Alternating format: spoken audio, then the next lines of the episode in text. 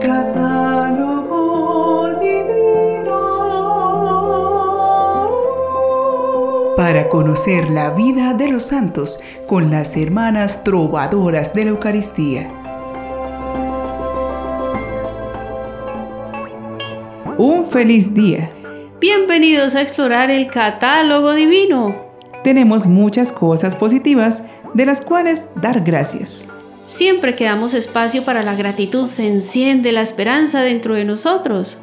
Así que recarguemos nuestras baterías dando gracias a Dios por tantas cosas bellas que hemos recibido y abramos el corazón para las que vienen.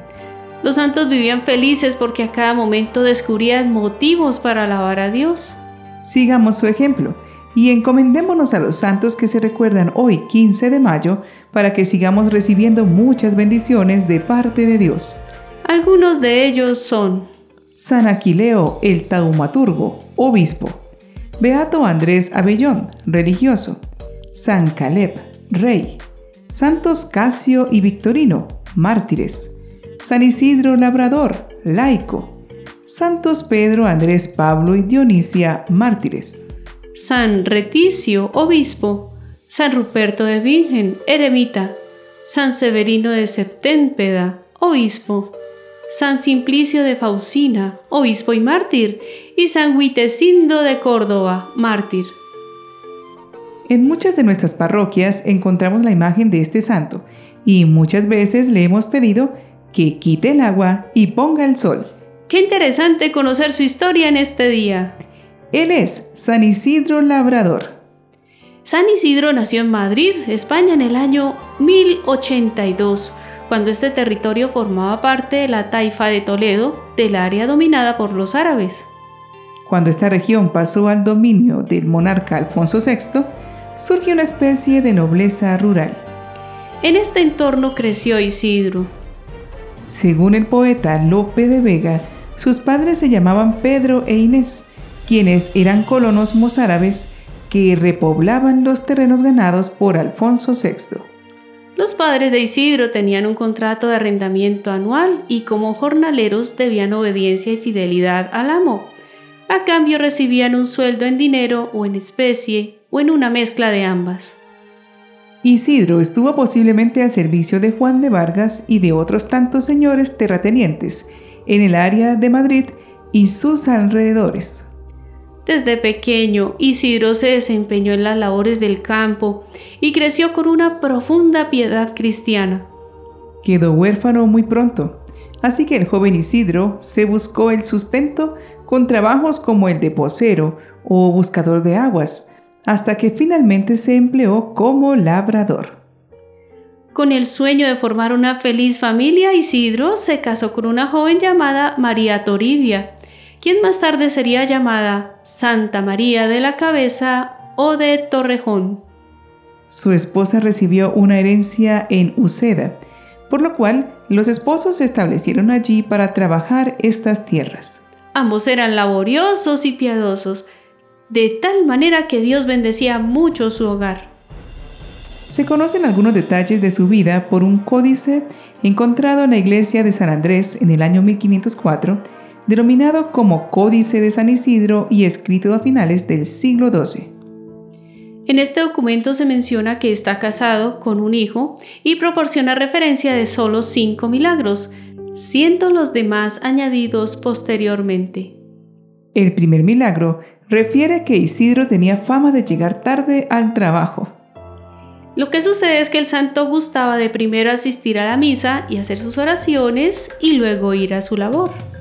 Pero algunos compañeros envidiosos lo acusaron con su patrón, quien cuando se dirigió a verificar la acusación se dio cuenta cómo mientras Isidro llegaba, dos jóvenes resplandecientes hacían la labor con el arado, ante lo cual el patrón decidió dejar actuar libremente a Isidro, pues no tenía otro empleado como él. Otro milagro sucedió cuando unos niños advirtieron a Isidro que un lobo acechaba a su burro, por lo que rezó fervorosamente, logrando con esto salvar a su jumento del inminente ataque. El tercer milagro nos relata que Isidro y su esposa eran muy generosos compartiendo comida con los necesitados y en una ocasión se presentó un pobre en su casa pidiendo de comer. Isidro fue a darle de la comida que había preparado su mujer y la olla que estaba medio vacía se llenó nuevamente. Se contaba también que la providencia divina hacía que su cosecha siempre fuera muy grande y que Isidro daba cuanto tenía a los menesterosos y aún a las palomas hambrientas cedía las migas de pan. En la época en que los musulmanes se apoderaron de Madrid, Isidro, como muchos inmigrantes, tuvo que huir a buscar fortuna y con su confianza en Dios pudo salir adelante también en esta dura situación. Cuentan que lo que ganaba como jornalero, Isidro lo distribuía en tres partes. Una para el templo, otra para los pobres y otra para su familia. Los domingos los distribuía así un buen rato en el templo rezando y asistiendo a misa, otro buen rato visitando pobres y enfermos, y por la tarde saliendo a pasear por los campos con su esposa y su hijito. Un día lo invitaron a un gran almuerzo. Él se llevó a varios mendigos a que almorzaran también. Quien lo invitó le dijo disgustado que solamente le podía dar almuerzo a él y no para los otros. Isidro repartió su almuerzo entre los mendigos y alcanzó para todos y sobró. Entre sus milagros más famosos está el del pozo. Su hijo, que posteriormente sería llamado San Illán, cayó al pozo y ante la fervorosa oración de sus padres, Dios hizo que las aguas del pozo subieran y pudieron rescatarlo.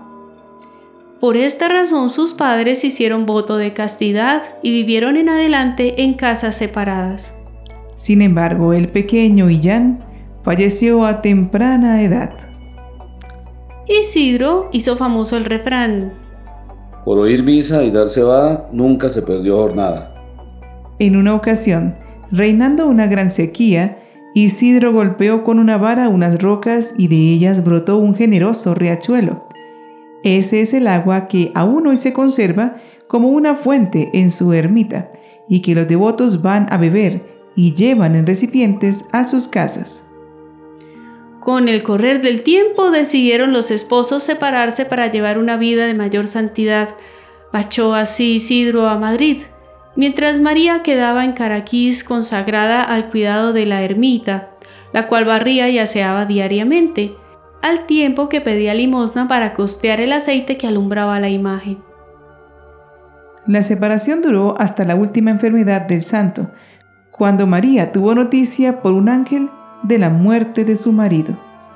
Regresando junto a él, María no se separó del lado de su esposo hasta que éste exhaló su último aliento. Luego volvió a Caraquís. Isidro falleció el 30 de noviembre de 1172 y cinco años más tarde murió su esposa María, venerada el 9 de septiembre. Isidro empezó a ser venerado por el pueblo de Madrid unos 40 años después de su fallecimiento. Por ello, las autoridades eclesiásticas municipales, la aristocracia madrileña y la corona real española encabezaron su proceso de canonización en el siglo XVI. San Isidro es el primer laico casado llevado a los altares tras un proceso formal de canonización. Fue canonizado por el Papa Gregorio XV en el año 1622. En 1960, el Papa Juan XXIII le declara mediante bula como santo patrón de los agricultores españoles. Los restos del santo, junto a los de su esposa, residen en el altar mayor de la Colegiata de San Isidro se ha llevado su cuerpo incorrupto pidiendo rogativas por la lluvia o la sanación de personas. Oremos a este humilde santo agricultor. Bienaventurado Isidro, que habitas hoy la celestial morada en justo premio de tu singular piedad.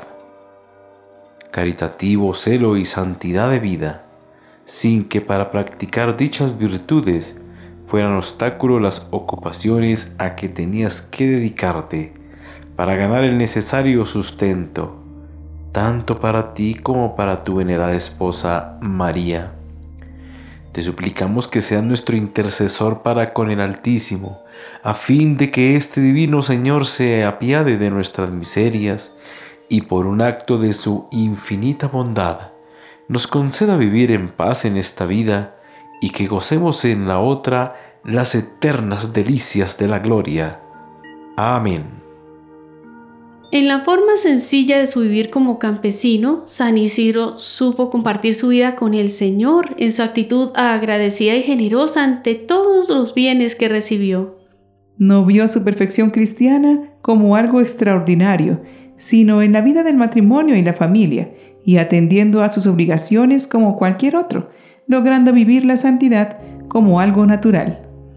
A veces en nuestra pretensión de elevar lo espiritual fuera de este mundo, nos perdemos de experimentar la gracia de Dios de manera tan espontánea como respirar. No podemos seguir creyendo que nuestro origen espiritual es solo un razonamiento. En verdad, lo que somos y tenemos está íntimamente relacionado con Dios y de Él depende. Isidro lo comprendió de una manera sencilla y lo vivió de corazón. Ha llegado nuestra hora de ser santos desde lo cotidiano. Para ello, hemos sido creados. No tengamos temor de ser santos, porque ello es la base del sentido de nuestra vida. San Isidro Labrador, ruega, por, nosotros.